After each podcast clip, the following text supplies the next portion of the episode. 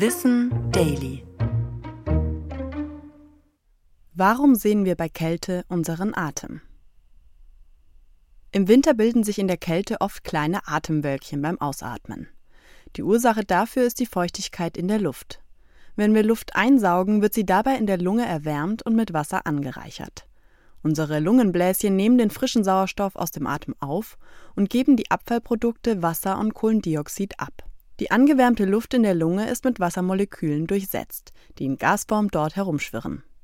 Wenn die ausgeatmete Luft auf kühle Außentemperaturen trifft, kühlt sie mitsamt dem enthaltenen gasförmigen Wasser ab. Ob wir den nebelartigen Atem dann aber vor uns sehen können, hängt vom Gehalt des Wassers im Atem ab. Je wärmer die eingeatmete Luft wird, desto mehr Wasser kann sie aufnehmen. Es gibt aber eine Grenze, wie viel gasförmiges Wasser von der Luft aufgenommen werden kann.